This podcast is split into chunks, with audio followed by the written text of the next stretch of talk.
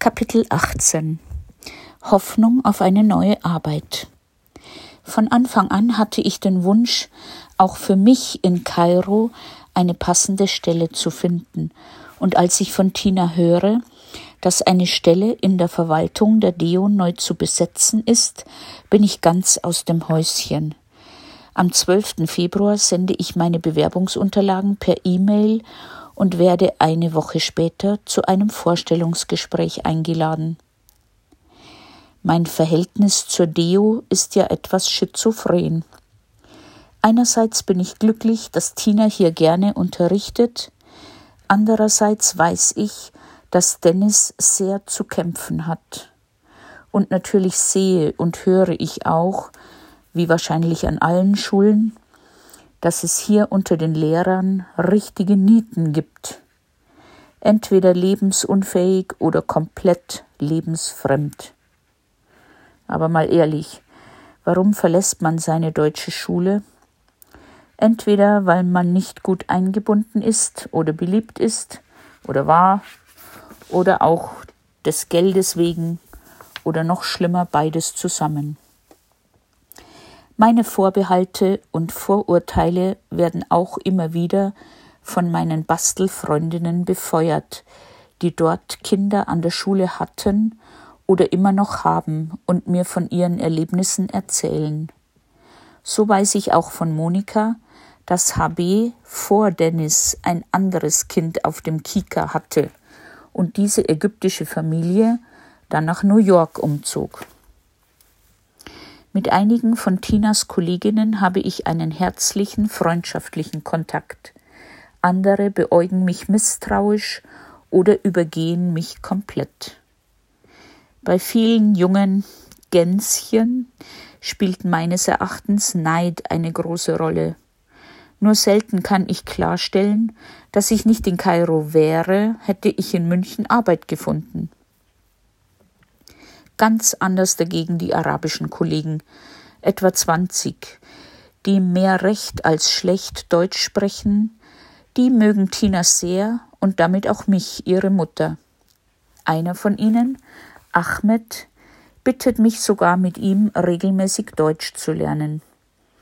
Im Gegenzug will er mir Arabisch beibringen. Wir starten unsere Lektionen im Lehrerzimmer, doch schon nach zweimal will er mit mir in ein Café. Leise hege ich den Verdacht, dass er nicht nur Deutsch lernen will. Ich kann ihm zwar erklären, dass ich keinen Ehemann suche, obwohl ich hier alleine mit Tochter und Enkel lebe. Aber so recht kommt unser Tandemprojekt nicht mehr ins Rollen. Daher setze ich jetzt alle Hoffnungen auf die ausgeschriebene Stelle als Verwaltungsleiterin. Das Anforderungsprofil entspricht genau dem Aufgabenbereich, den ich bereits in München inne hatte. Einziger Schwachpunkt, ich spreche nicht Arabisch. Das tun aber viele andere Mitarbeiter auch nicht. Vor meinem Vorstellungstermin um 14 Uhr muss ich in einem Nebenraum noch etwas warten. Auf einem Tischchen liegt die Bewerbungsmappe einer anderen Frau. Ohne weiteres könnte ich darin blättern. Ich denke, nicht sehr professionell. Hoffentlich gehen Sie mit meinen Unterlagen sorgfältiger um. Sehr selbstbewusst meistere ich mein Vorstellungsgespräch. Außer dem Schulleiter, Herrn SK, ist noch Personalchefin SB anwesend und der evangelische Pfarrer Mattiba. Zuerst soll ich meinen bisherigen Lebenslauf schildern, obwohl sie meine Unterlagen vor sich liegen und schon fleißig darin herumgekritzelt haben. Für mich ist es nichts Besonderes, so viel gearbeitet und so flexibel zu sein. Aber Herr SK meint sogar, Sie müssen Ihr Talent nicht unter den Scheffel stellen, Frau Enzinger. Das freut mich und macht mich mutig. Jetzt kommt's. Frau SB fragt mich nach den drei Säulen einer gelungenen Personalpolitik. Spontan, aber ehrlich sage ich, zuallererst eine richtige Personalauswahl, die richtigen Leute auf dem richtigen Platz. dann eine adäquate Bezahlung, transparent und gerecht. Denn schließlich ist das die größte Motivation. Und zuletzt aber vielleicht am wichtigsten, ein gutes Betriebsklima, miteinander, nicht nebeneinander oder sogar gegeneinander. Genau wie eine Mutter. Mit allen sprechen, versuchen alle gleich zu behandeln, sie zu motivieren und sie zusammenzuhalten. Peng. Okay, das war wahrscheinlich ein bisschen zu viel, aber ich dachte, das ist meine Gelegenheit, etwas loszuwerden. Gut. Nicht schwer zu erraten, dass Sie sich für jemand anders entschieden haben. Außerdem habe ich den Eindruck gewonnen, Sie suchen wieder eine billige und willige Person.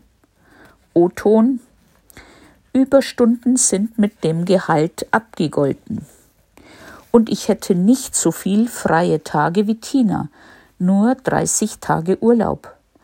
Aber am abschreckendsten das Gehalt ist ein ägyptisches und kommt nicht annähernd an mein letztes Gehalt in München heran.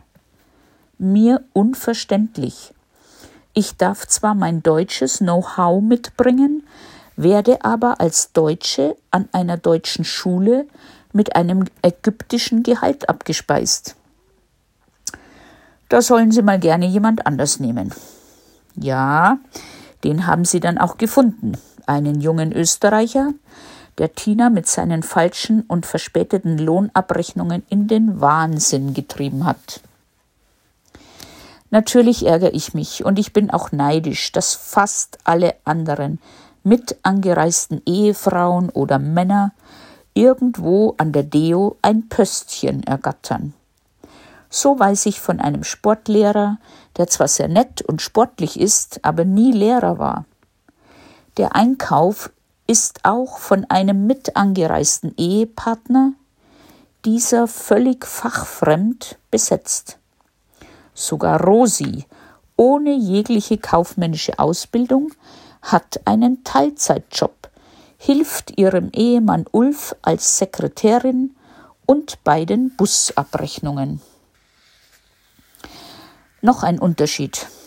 Eine mit angereiste Ehefrau darf dem Unterricht ihres Ehemannes beiwohnen und Mathearbeiten der Kinder korrigieren.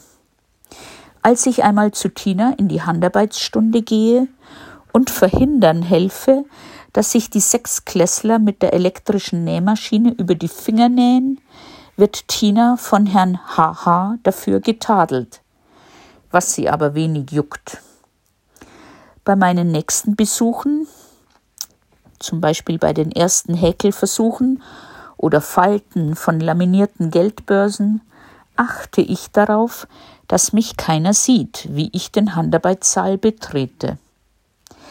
Ein paar Mal helfe ich auch schwächeren Schülern im Werkraum, der sich in einem Nebengebäude befindet, zum Beispiel bei den Laubsägearbeiten oder beim Töpfern. Den Kindern gefällt's. Frau Anzinger und Frau Anzinger Mama. Tina tadelt dann mich. Ich solle den Kids nicht so viel helfen und sie nicht so verwöhnen. Doch noch gebe ich die Hoffnung nicht auf, denn jetzt habe ich mit Ramsa, etwa 70 Jahre alt, pensionierte Egypt Air Managerin, eine neue Nachhilfeschülerin und damit Zugang zur nächsthöheren Gesellschaftsschicht.